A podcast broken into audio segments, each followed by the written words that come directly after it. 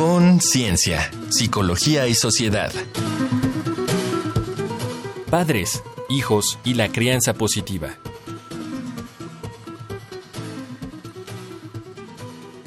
Bienvenidos, bienvenidas sean todos y todas a una nueva emisión de Conciencia, Psicología y Sociedad.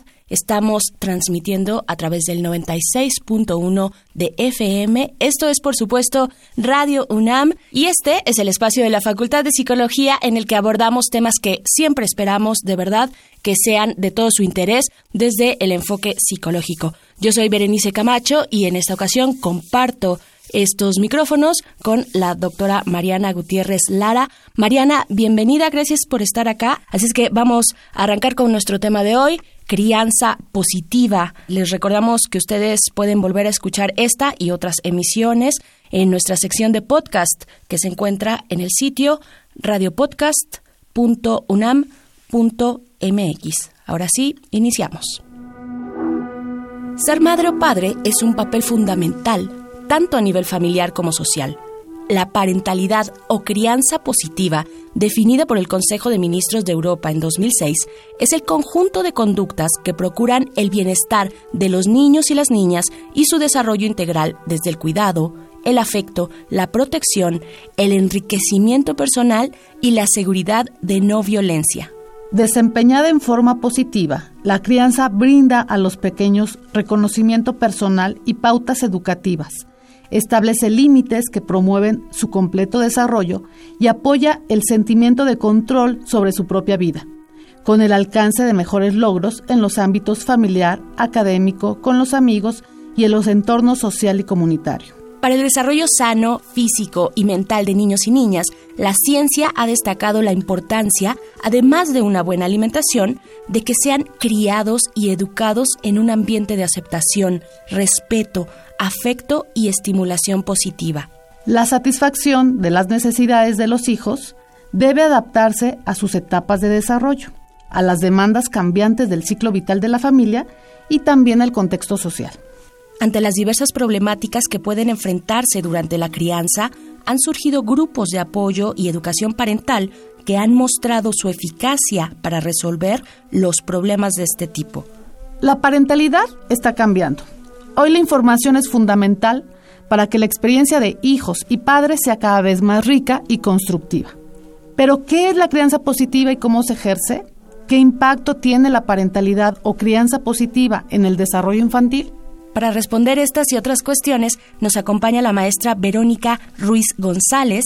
Ella es jefa del Centro Comunitario Julián MacGregor y Sánchez Navarro de la Facultad de Psicología y experta en psicoterapia infantil. Bienvenida, maestra Verónica, ¿cómo estás?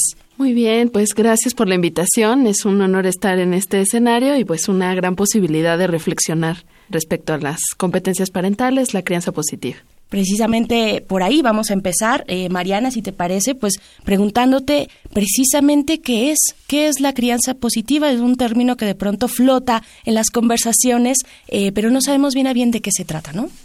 Bueno, mira, la crianza positiva ha tenido diferentes momentos e incluso diferentes teorías que la han, la han tratado de definir. Actualmente se conoce a un conjunto de competencias eh, parentales destinados a poder proteger a los niños, poderlos cuidar y poderlos promover a un desarrollo sano, desde una perspectiva eh, sin violencia, ¿no? Entonces, que protege sus derechos también. Entonces, eh, menciono esto porque ha tenido una evolución la parte de la crianza positiva. En un primer momento se consideraba, sobre todo en los años 70, por ejemplo, muy enfocada a los niños, o sea, la crianza positiva se definía en función a los comportamientos que se lograba tener en los niños o en las niñas, o sea, para que obedecieran, para que hicieran caso, para que lograran tener esas conductas de desarrollo esperadas en ellos. Posteriormente, como en más o menos en los noventas, se vuelve una mirada bidimensional, donde es la relación, la interacción de padres e hijos. Y entonces se centra mucho en estilos parentales. Y ahí surge, de hecho, estos términos de estilos parentales, donde escuchamos que si hay autoritarios, permisivos, negligentes, ¿no? Este, y, eh, e incluso tenemos em, varias estrategias, pues, ahí de, control parental. Finalmente, ya eh, de, los, de los años noventas a la fecha, se ha estado procurando mucho una visión más multidimensional de, de la crianza positiva, que actualmente se conoce como parentalidad positiva. Y el punto es que actualmente no solo es considerar el comportamiento de los niños y su desarrollo, eh, el desarrollo mismo de los padres, sino también su contexto. El contexto comunitario, el contexto incluso en materia de legislación, o sea, como sabemos, en el 2014 se emite la primer ley de niños, niñas y adolescentes, entonces buscando la protección del menor y el cuidado de sus derechos. ¿Cómo ejercer la crianza protegiendo esos derechos? ¿no? Entonces, eh, es un tema que nos atrae muchos, pero que tienen pues muchas aristas. Procuraremos ir colocando las más importantes hoy. Y creo que lo más importante, Vero, tiene que ver con justo lo que decías, ¿no? Eh, desde la no violencia. Sí. Porque creo que culturalmente durante un tiempo se decidió, ¿no? O se, se asumía y se aprendía a través del tiempo que la educación tenía que ser dura, rígida, incluso pues a través de castigo físico. Sí. Y un poco lo que se manejaba en la sociedad era que tú tenías el derecho de ejercer tu paternidad como la entendieras. El tema es que lograras el objetivo de criar sanos, hijos sanos, ¿no? De criar hijos, eh, pues, vamos a decir, eh, con muchas habilidades o con ciertas habilidades, pero a partir de tus propias estrategias. Y creo que ahora el tema, esto que, que señalas, es muy importante a partir de la no violencia. O sea, yo creo que si hay control, si habla, se habla de control, pero también se habla de afecto. Y se habla de límites, pero a través de, un, de una situación mucho más cálida que en el pasado pues parece que no se que no se tocaba así, ¿no? Parecía que era más punitivo. Claro. Les vamos a invitar a hacer una pequeña pausa para escuchar un Vox Populi y regresamos. Estamos hablando con la maestra Verónica Ruiz González acerca de la crianza positiva.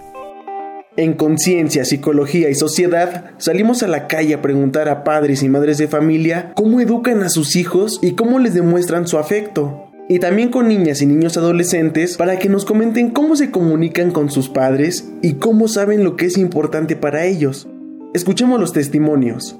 Bianca Galindo, tengo 31 años. Referente a cómo quiero educar a mis hijos y cómo los estoy educando, esta base a valores, enseñanza en cuanto a respeto, con amor y lo que quiero es darle las mejores cosas, pero ganándoselas. No nada más mimándolos ni nada de eso, sino que con mucha humildad, jugando con ellos, estando al pendiente de ellos, bañándolos, bueno, y abrazos, besos y siempre diciéndoles que los quiero mucho.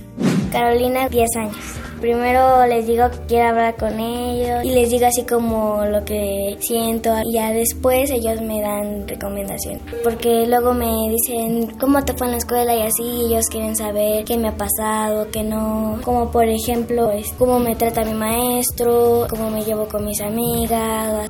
Sandra, 42, enseñándoles a, a, respetar a la gente, dándoles escuela, que cuando pidan un permiso se les va a dar, pero con la condición de reglas.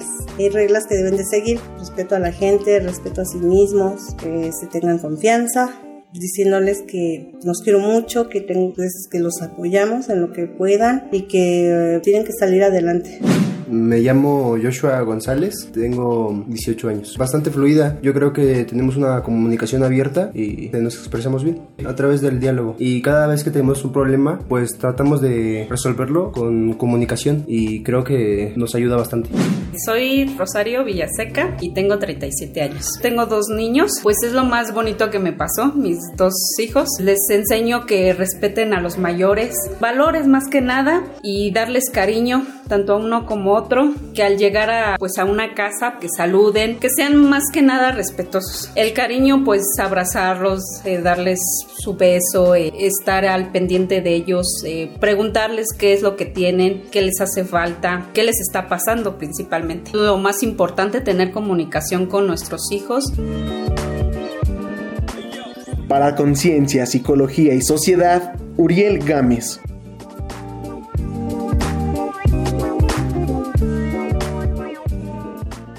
Ya estamos de vuelta. Gracias por continuar aquí en sintonía con Radio UNAM. Estamos hablando de crianza positiva. Les recordamos que ustedes pueden comunicarse con nosotros mediante el siguiente correo, que es con.cienciaunam.gmail.com y también pueden pues comentarnos, compartir sus comentarios con nosotros a través de nuestra página de Facebook, de la página de Facebook de la facultad, que es arroba UNAM psicología. Ahí los podemos atender con estos temas tan interesantes, además tan entrañables, qué bonitos testimonios gracias a quienes nos los compartieron y en uno de ellos comentaba una de las experiencias compartidas, hablaba de límites. Y pues bueno, seguimos aquí con la maestra Verónica Ruiz González y precisamente esa es nuestra siguiente pregunta. Vero, ¿por qué, ¿por qué establecer reglas y límites es importante para el desarrollo de los niños y las niñas, hablando de crianza positiva? Bueno, pues mira, las reglas y los límites tienen eh, varias funciones. Una primer función es poder garantizar la seguridad de los niños y las niñas. Cuando tú le pones un límite a tu hijo, a tu hija, le estás primero comunicando, te estoy protegiendo primero de tus propios impulsos.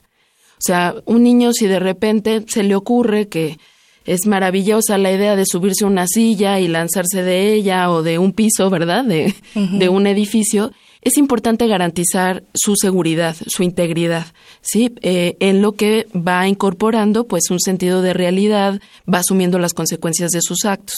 Un segundo punto que permiten las reglas y los límites es precisamente garantizar la promoción de su desarrollo. Las reglas y los límites permiten a los niños y a las niñas poder organizar su conducta, regularse, pues, ¿no? O sea, regular sus emociones, regular su conducta, sus pensamientos. Y por otro lado, también las reglas y los límites nos aplican a nosotros. O sea, no solo a los niños y a las niñas. Cuando tú le pones una regla, estás representando una norma social. Por ejemplo, cuando yo te digo no se le pega a los demás, pues tampoco te pego. Porque esa prohibición es una representación de una regulación social. Muchas veces esa es la parte que falla en los límites esa incongruencia, ¿no? Coloco un límite a un hijo o una hija y mi conducta, ¿sí? Como adulto que protege, que ve por la seguridad, entre comillas, no sigue esos mismos principios, como si a mí me rigieran otros. Entonces, esa parte es importante, ¿no? Garantiza la seguridad, promueve el desarrollo de los niños, organiza su comportamiento y garantiza también, pues, la incorporación de normas sociales que nos permiten convivir con los demás. Fíjate que me gusta mucho lo que escuchamos de las mamás, ¿no? Y de los pequeños que contestaron y, el joven que contestó, porque denota justamente que ubican que la crianza, ¿no? Los patrones de crianza no tienen que ver nada más con cuidado físico o con alimentación, que yo creo que durante mucho tiempo también se pensaba así, sino que tiene que ver justamente con este tipo de relaciones, ¿no? Basadas en afecto, basadas en el establecimiento de límites y entonces muchas veces decimos, o yo he escuchado a los papás decir, que no saben cómo hacen las cosas, que un poco van aprendiendo en el camino y que saben que en ese camino se equivocan. Pero creo que hacen las cosas bastante bien, Vero. No, no sé si tienes la misma opinión que yo. No creo que todo el tiempo nos estemos equivocando. Creo que de manera intuitiva sí sabemos un poco qué, qué podemos hacer. Y ahí te preguntaría, ¿cómo es que los padres deciden qué es lo adecuado para sus hijos y qué deben esperar de ellos? Primero, me quiero felicitarles por esta pregunta. Casi siempre lo que me preguntan es, ¿cómo podemos ser buenos padres, buenas madres? Así como... Y eh, mira, actualmente lo que nosotros promovemos mucho es el paternaje, el maternaje consciente, porque asumimos que no hay ni buenos ni malos padres. Hoy en día muchos papás se viven con mucha inseguridad, con mucha incertidumbre en su función parental. ¿no? Si lo hago de más, está mal, si lo hago de menos, está mal, y el equilibrio es muy difícil, etcétera, ¿no? Algo muy importante de cómo decidir qué es lo adecuado para tus hijos, uno es poder ser sensible a las necesidades de nuestros hijos e hijas. Estas van cambiando conforme a la edad. Evidentemente, un recién nacido necesita cosas distintas a un niño de tres años, de seis, de doce, de dieciocho. En las entrevistas incluso lo notábamos todos hablaron de comunicación, ¿no? Pero el cómo colocan y matizan su necesidad de comunicación con sus padres, con sus madres, es diferente en cada edad. Entonces, primero, ser muy observador y sensible a, esta parte de, de, nuestros hijos y, que, y tener presente que sus necesidades cambian conforme van creciendo, conforme se van desarrollando. Dos, tener espacios de convivencia con los hijos e hijas, aunque suene muy trillado. Con los niños y las niñas es muy importante que tengamos actividades lúdicas. ¿Sí? No clases extracurriculares, ¿no? Este, no esas pláticas serias, les digo, de oye, siéntate y vamos a platicar. No, o sea, procurar cualquier espacio, los trayectos, mientras vamos en el transporte público, este, cuando salen de la escuela, antes de dormir, que cualquier cosa pueda ser pretexto para podernos eh, compartir y convivir, ¿no? Este, pero sí procurarlos, procurar ese espacio. Estos elementos de comunicación y estos elementos de observación del desarrollo de nuestros hijos y nuestras hijas nos va a permitir tomar decisiones más conscientes. Por supuesto, también la formación, o sea, ahí voy a ser comercial, pero si es necesario, el, trabajo que los padres y madres realizan en talleres, en asesorías, en consultoría con psicólogos, psicólogas, este, psiquiatras, ¿no? Especialistas en, también te ayuda a contar con más elementos de información para tomar decisiones. Por supuesto. Les invito a hacer una pequeña pausa. Vamos a escuchar nuestra sección Un dato que deja huella y regresamos aquí a Conciencia, Psicología y Sociedad. El Fondo de las Naciones Unidas para la Infancia, UNICEF, realizó una investigación en 29 países en donde se descubrió que 86% de los niños y niñas entre 2 y 14 años han sido disciplinados con violencia, sin importar su estrato socioeconómico. En México, la encuesta nacional sobre discriminación de 2010 reportó que 40.2% de las personas adultas considera justificable golpear a un niño cuando se porta mal, y 25.3% de los encuestados opinó que es justificable hacerlo como parte de su educación. En materia de crianza positiva, UNICEF México recomienda varios puntos a padres y madres para educar sin violencia. Primero, estableceles límites claros. Segundo, no actúes desde el enojo. Primero que nada, conserva la calma. Tercero, sé firme al decirle a niños, niñas y adolescentes qué esperas de ellos, qué deben hacer y qué no. Cuarto, hazle saber que sus actos tienen consecuencias. Quinto, si actuaron incorrectamente, suspende por un tiempo determinado algo que les guste y explica por qué estuvo mal lo que hicieron. Y sexto, refuerza con palabras sus conductas positivas. Estamos de vuelta aquí en Conciencia, Psicología y Sociedad, Crianza Positiva, con la maestra Verónica Ruiz González. Es nuestro tema de hoy, Mariana. Sí, no sé qué te parezca, Vero, esta, estas recomendaciones que da la UNICEF me parece interesante porque son sencillas. De alguna manera todos hemos tenido claro que además de este establecimiento de, de reglas y límites que ya habías hablado, pues tenemos que ser consistentes eh, con nuestros pequeños para que entiendan cuáles son las rutinas y las rutas que queremos seguir como papás, pero también tenemos que regular mucho nuestras emociones, porque de repente actuamos desde lo personal ¿no? Y dependiendo de nuestro estado de ánimo, ejercemos la crianza, no necesariamente en relación a la conducta del pequeño. Y creo que esta recomendación de no actuar desde el enojo, creo que funciona bastante bien, ¿no te parece?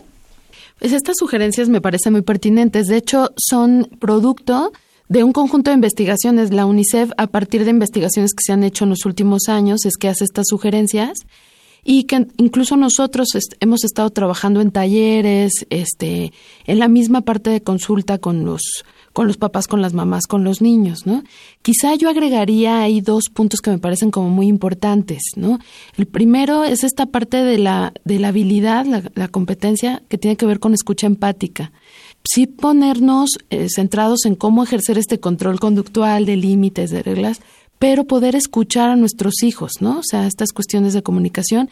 Y el segundo, la cuestión del juego.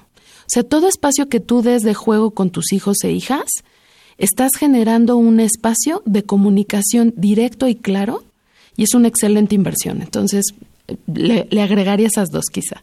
Claro, y, de pronto, bueno, también algo que surgía eh, en la cápsula y que ha surgido durante nuestra charla, eh, Vero, es que de pronto los padres y madres se sienten tensos, eh, estresados, no tienen la seguridad completa de cómo acercarse, cómo tendría que hacer este, este acercamiento de crianza hacia sus hijos. Eh, ¿Por qué? ¿Cómo, cómo, ¿Por qué razones nos estamos sintiendo de esa manera? Mira, ahí hemos realizado trabajo precisamente buscando las fuentes de estrés parental. Una de las principales fuentes son las expectativas.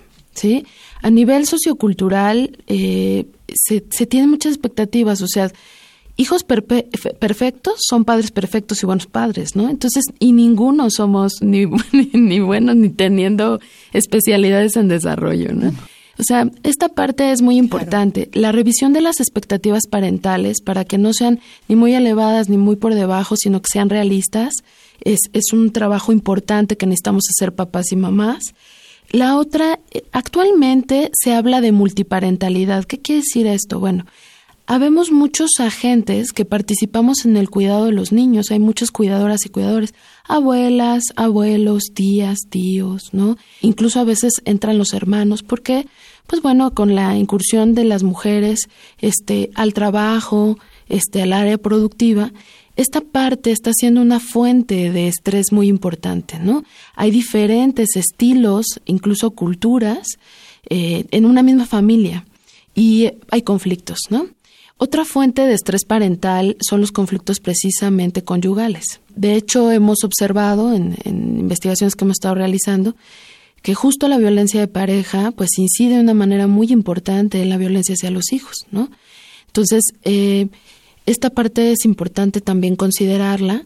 Y eh, hay otro componente que hemos encontrado que, fíjate que los papás y las mamás cuidadoras que no se permiten ser retroalimentados por sus hijos, o sea que la retroalimentación está enfocada en lo que les dicen los demás respecto a cómo son papás o mamás y no se enfoca en la retroalimentación que su hijo les da. Como estos chicos, me encantaron las entrevistas. Deberíamos hacer eso como una estrategia terapéutica. Preguntarles. Preguntarles, a ver, no escuches a tu suegra, a tu suegro, a tu mamá, a tu papá, ¿no? Este, a tus tíos, a, los otros especialistas solo. Escucha primero a tu hijo. ¿Qué te está diciendo que necesita y cómo te percibe como mamá? ¿Cómo te percibe como papá? Fíjate que muchos papás y mamás no escuchan esa parte de sus hijos. Nosotros le llamamos que no se permiten ser retroalimentados. Ese feedback no lo tienen de sus hijos e hijas y entonces les genera mucho estrés. Claro. Ahora, el tema, hace ratito abordabas la cuestión de los talleres, por ejemplo, ¿no? De los grupos reflexivos, de los cursos que antes se llamaban programas de entrenamiento a padres, por ejemplo, cursos para padres, pero que ahora sabemos que va mucho más allá, como tú decías, del control conductual, de cómo hago para que me hagan caso. Ahora sabemos que tiene mucho más que ver con que identifiquen justamente cuáles son pues los estresores que los llevan de repente a ejercer alguna acción más punitiva que amorosa, ¿no? De una vez aprovechándote, pero tú como jefa del centro Julián MacGregor, en donde se desarrolla mucho trabajo comunitario, platícanos, ¿para qué sirven estos talleres para padres, los talleres que ahorita hacemos con creencia positiva y dónde podemos tomar esos talleres? Pues miren, precisamente en el Centro Comunitario Dr. Julián MacGregor eh, pertenece a la coordinación de los centros y programas de la Facultad de Psicología. En, en esta coordinación hay diferentes centros que damos precisamente varios programas, desde eh, talleres, cursos, ¿no?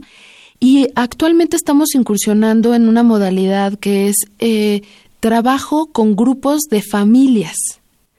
O sea, es psicoterapia grupal familiar, o sea, donde se trabaja con las familias. Esta parte eh, que es el trabajo comunitario desde la parentalidad positiva nos ha estado dando mucho resultado porque se realiza desde escenarios comunitarios, escuelas, parques, instancias de, de algunas instituciones educativas o de salud.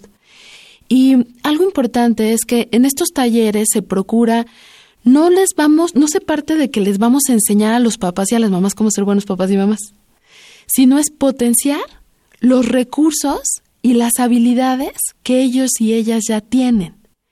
Manejamos cuatro tipos de habilidades. Un, primer grupo de habilidades son habilidades protectoras. Son estas habilidades no solo para poner límites y reglas, sino para poder cuidar y proteger a tu, a tu hijo o hija.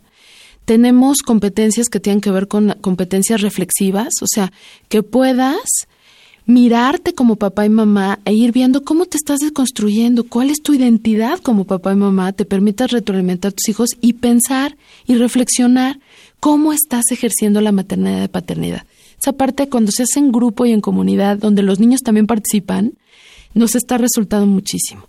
Otra parte es las habilidades vinculares, que esa es otra competencia que trabajamos, o sea, cómo vincularme saludablemente con mi hijo, con mi hija, ¿sí? A través del afecto, de la comunicación, de la protección, del cuidado. Este, y pues aquí son muchas estrategias relacionadas a, favorecer un apego seguro. Claro. ¿cómo nos podemos acercar al Centro Comunitario Julián MacGregor y Sánchez Navarro de que tú estás dirigiendo? Bueno, miren, actualmente, este, para solicitar la atención en el, en el centro comunitario, pueden llamar al programa de atención psicológica a distancia. Ahí requieren el servicio justo de trabajo en crianza positiva y este se les referirá a la parte del centro. En la página de la facultad van a poder encontrar tanto los números como este actualmente la manera de contactarse a través de Facebook con, nosotros y con gusto los atenderemos. Perfecto, ahí toda la información en la página de la Facultad de Psicología. Muchísimas gracias, maestra Verónica Ruiz González, por haber estado acá con este tema tan bello y apasionante además. Gracias a ustedes. Gracias. Vamos a hacer una pequeña pausa. Vamos ya a nuestro último momento de conciencia, psicología y sociedad. Esto es Reconecta. Reconecta recomendaciones culturales sobre el tema de hoy.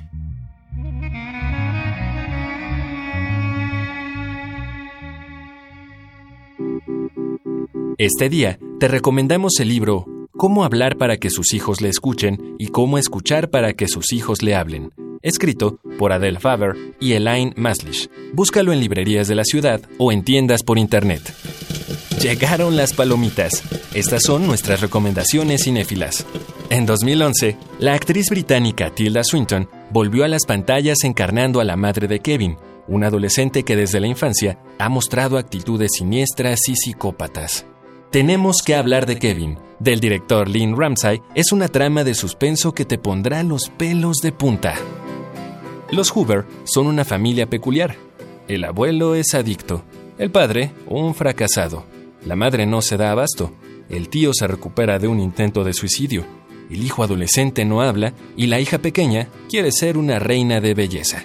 Acompaña a esta familia de inadaptados a seguir el sueño de la pequeña señorita Sunshine, película de 2006 protagonizada por Abigail Breslin, Steve Carell, Alan Arkin y Paul Dano. Vas a reír, llorar y suspirar.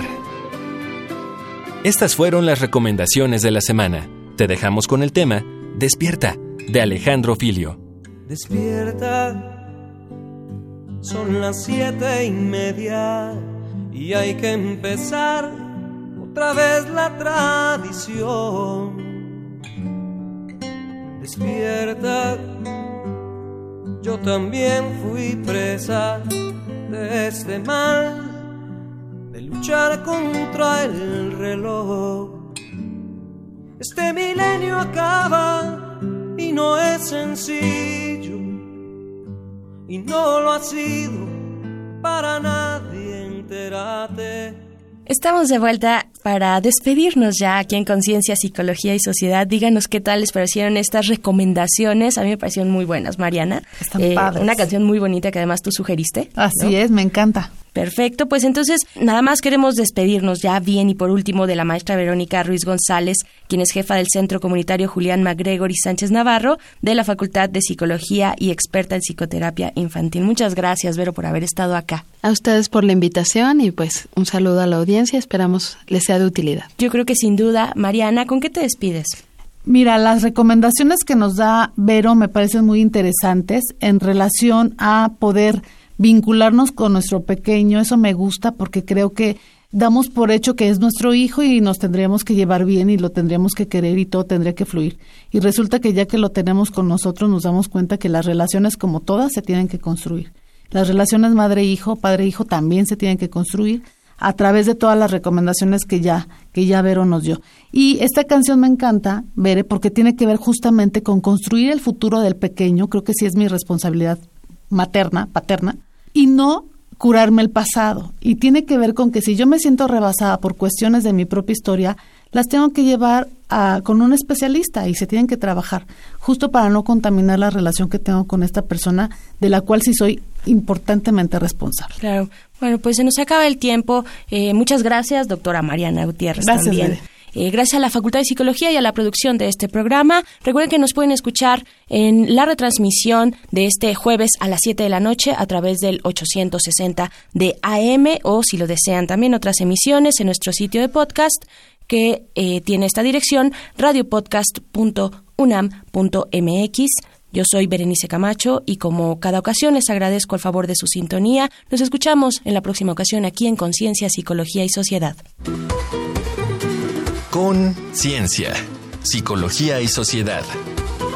Del otro lado del espejo participaron Marco Lubián, voz en off, Ana Salazar, guionista, Carmen Sumaya, asistente de producción, Augusto García Rubio, vinculación e información. Producción, Frida Saldívar.